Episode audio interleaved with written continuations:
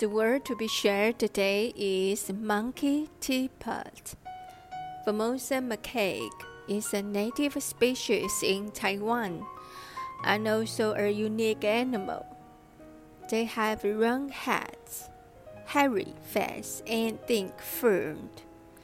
By nature, he's naughty and mischievous, and he likes to make fun of people.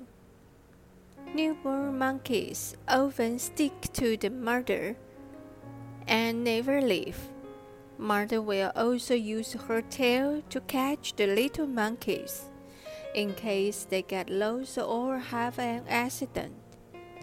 This word, monkey teapot, is based on Formosan macaque.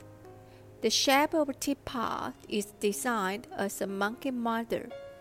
The arms of the monkey mother turn into a spout. The long curly tail is rolled into a pot handle.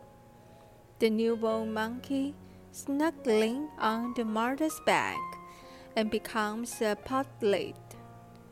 There are also two teacups, which are also cute, designed as a Formosan macaque.